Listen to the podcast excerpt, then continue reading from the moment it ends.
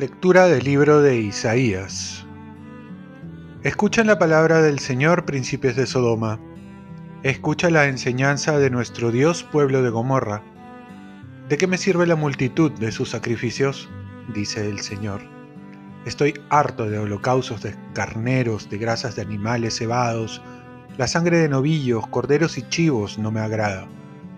Cuando entran a visitarme y pisan mis atrios, ¿por qué entran a visitarme? ¿Quién pide algo de sus manos? No me traigan más ofrendas sin valor, el humo del incienso es detestable. Novilunios, sábados, asambleas, no los aguanto.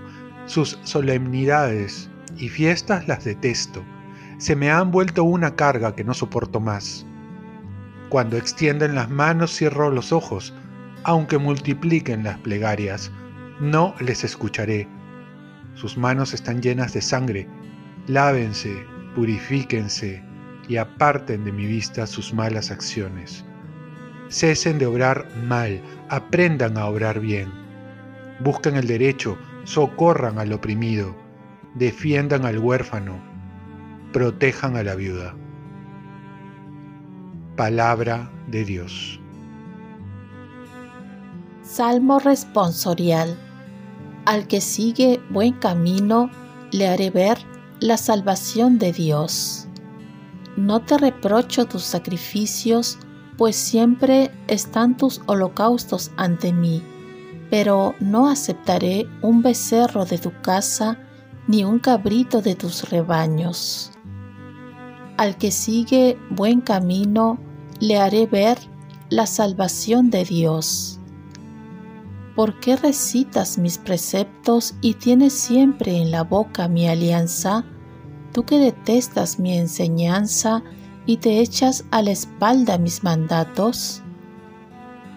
Al que sigue buen camino, le haré ver la salvación de Dios.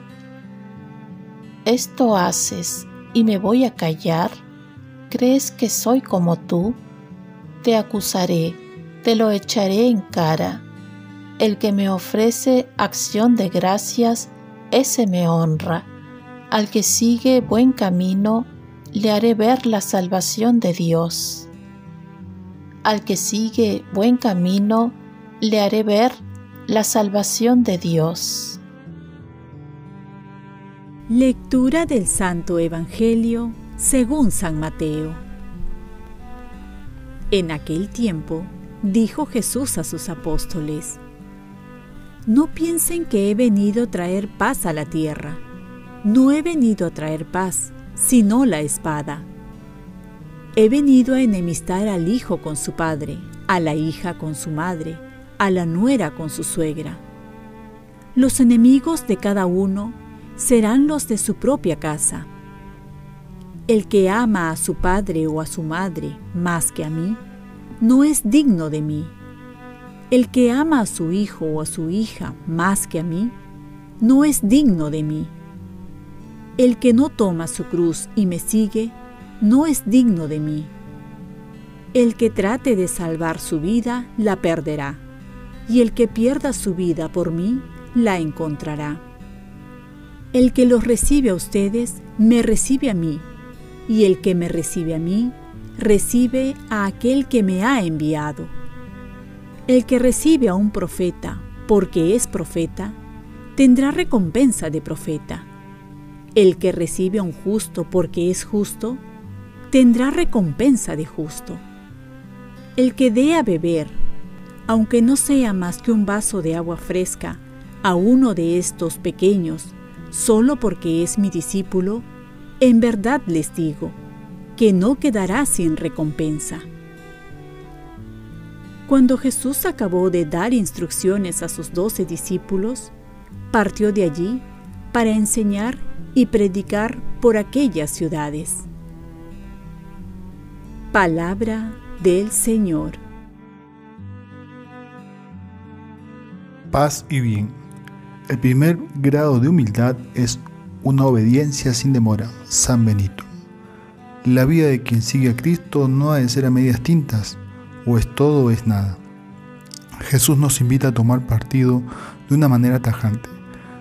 No se busca seguir a Cristo para que nadie nos moleste o no encontrar problemas. Lo más seguro es que siguiendo a Jesús encontraremos más tentaciones, más dificultades, pero la diferencia es que ahora estamos con Él. Lo enfrentamos con Él y podemos salir victoriosos a su lado. Pues venimos a instaurar el reino de Dios y esto va contra la corriente del mundo. Y esto también incomoda a muchos, por ello traerá consecuencias de ataques, confrontaciones, dificultades. Aquí se trata entonces de ver dónde está puesto nuestro corazón y quién tiene la prioridad. Si Jesús es el centro y tiene la prioridad, entonces estaremos decididos a seguirlo y a pasar lo que Él pasó.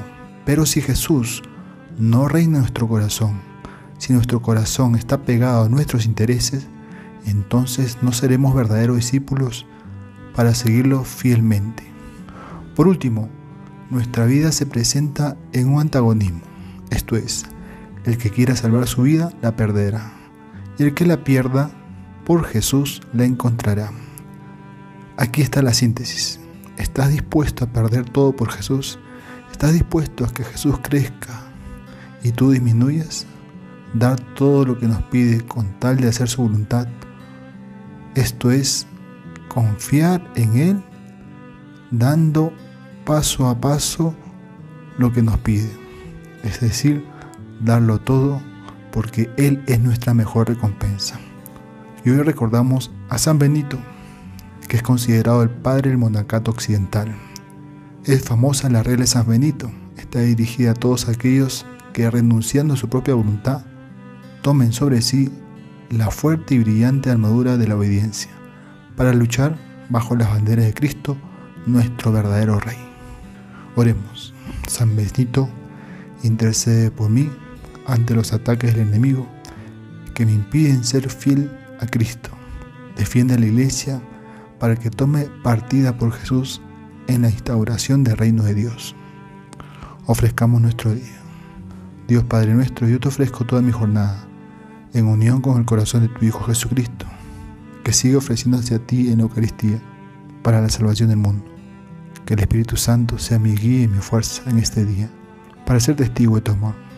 Con María, la Madre del Señor y de la Iglesia, te pido por las intenciones del Papa. Con San José Obrero, te encomiendo mi trabajo y mis actividades de hoy para que se haga en mí tu voluntad. Y la bendición de Dios Todopoderoso, Padre, Hijo y Espíritu Santo, descienda sobre ti. Cuenta con mis oraciones, que yo cuento con las tuyas, que tengas un santo día al lado de San Benito.